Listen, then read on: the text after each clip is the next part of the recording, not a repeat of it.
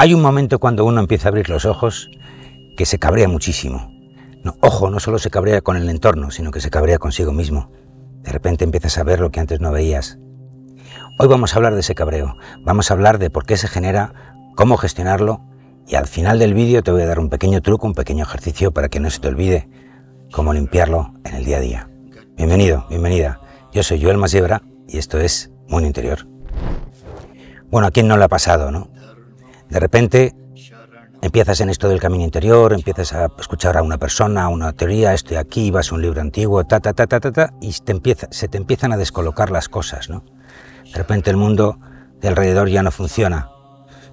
Chicos, últimamente me ha dado por, por hablar de la parte oscura del camino de interior, ¿no? Hablábamos hace poco de, de, la soledad, hemos hablado de la noche oscura del alma, bueno, pues es que creo que hay que poner luz en esos momentos porque son momentos muy, muy importantes y además donde puedes sacar muchísimo jugo del tema. Me explico. Vamos a empezar por lo de fuera, ¿vale? Llega un momento en tu vida donde tú ves el truco del sistema. Ves que la educación está mal, ves que la banca te roba, lo política, todo, todo ese rollo patatero, ¿vale? Y te das cuenta que estás en un sistema absolutamente controlado.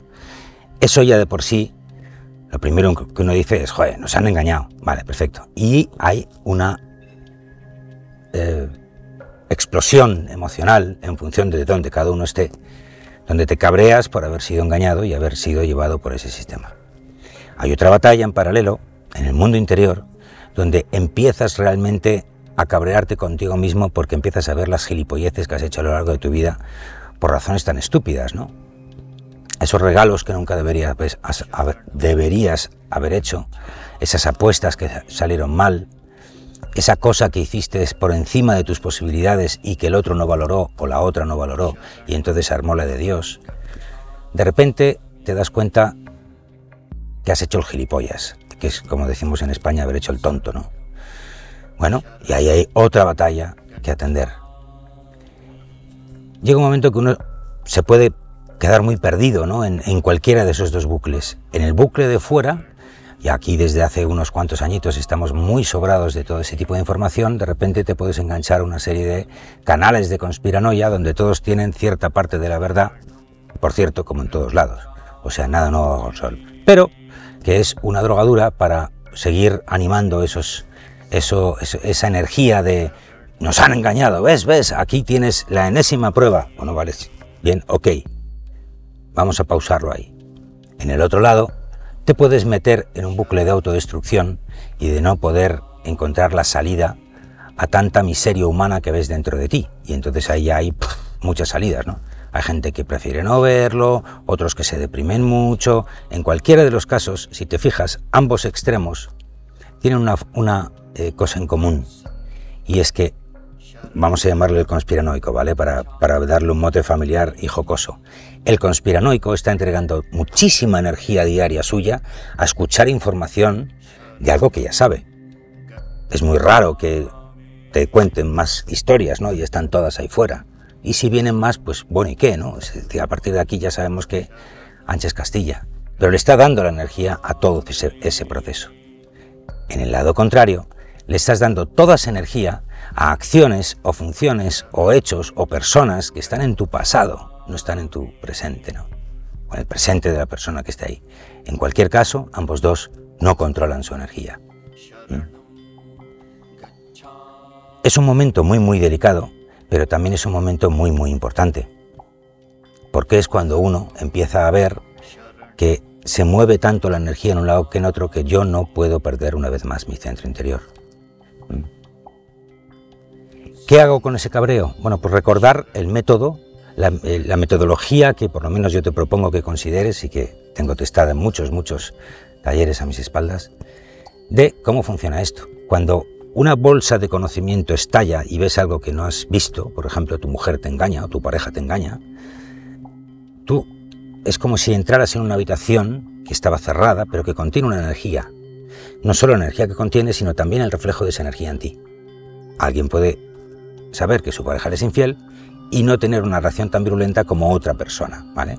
Bueno, entonces lo primero que va a ocurrir ahí es que eso, esa cosa va a hacer una reacción en ti en función de la perdón por la expresión, la porquería, la mierda que tengas en tus cañerías.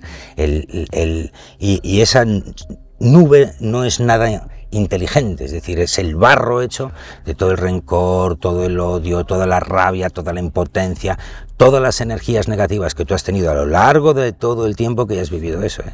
Estamos hablando que a lo mejor estamos hablando de algo que ocurrió en la niñez, o a lo mejor ocurrió hace cinco años, da igual. El caso es que mientras yo no resuelva eso y pueda verlo sin dolor, eso se va a ir acumulando. El día que eso revienta, pues en función de la cantidad y la tensión de esa energía, va a estallar con más o menos virulencia. Y luego está, evidentemente, los programas a los que impacte esa, esa explosión energética. Por, ejemplo, tus creencias. O, o, el programa, por no decir creencia, de que yo estoy operando con el programa de la monogamia para siempre, ¿no? Entonces quiero trabajar con una mujer a nivel de íntimo y si en algún momento me quiero salir de eso, primero lo, anuncio y me salgo, por ejemplo, ¿no? Por poner el caso. Bueno, en función de dónde estés, se va a reventar. Pero si tú no vas al programa que hay detrás y lo cambias, vas a volver a generar ese lodazal, ¿vale? Es como el que ve una carta que, que imprime en su impresora con una rata y coge el Tipex corrige la rata y dice, ya está arreglado. No, no, la próxima vez que opere el mismo programa va a salir el mismo comportamiento. Eso ya lo hemos dicho muchas veces. Con lo cual, aquí ya te estoy medio metiendo de soslayo la metodología y el truco que te decía. ¿no? Entonces, cuando uno detecta que hay un programa que está salta cada vez que ocurre algo, tiene que cambiarlo. Tienes que cambiarlo. O asumir el output que tiene ese programa, ¿no? voy a decirlo jocosamente, si eres un gilipollas, si te gusta ser un gilipollas, pues te tienes a las consecuencias y ya está, ¿vale? Pero si piensas que con tu comportamiento de repente estás provocando a demasiada gente o que ves que la gente empieza a sentir desconfort, te lo tienes que hacer mirar. Tú mismo, ¿vale? Ese cabreo es lo normal, y no te digo que fundamental, pero desde luego mm, sí es eh, prácticamente inevitable, ¿no? Todos tenemos alguna cosa por la que nos cabrea. Lo que pasa es que yo no puedo estar permanentemente cabreado ni con el mundo exterior ni con el mundo interior. Yo tengo que hacer las paces y para empezar a hablar tengo que hacer las paces conmigo mismo, ¿no? Y ahí es donde volvíamos a lo que tantas veces hemos trabajado estos programas atrás, ¿no? A tu centro interior. ¿Qué es hacer las paces contigo mismo? Simplemente recuperar tu centro interior. Ya está. ¿Por qué recuperar tu centro interior es hacer las paces contigo mismo? Porque en tu centro interior sientes físicamente y energéticamente y en todas las capas de tu alma que no hay tensión. Cuando estás meditando y estás en tu centro interior y, estás plantado ahí, ¿sabes? es una experiencia el que no hay tensión. Con lo cual no hay debate, estás en equilibrio. Cualquier cosa que sea distanciarse de eso va a ser una carga con respecto a mantener tu centro interior. Y ahí está la clave de todo ello.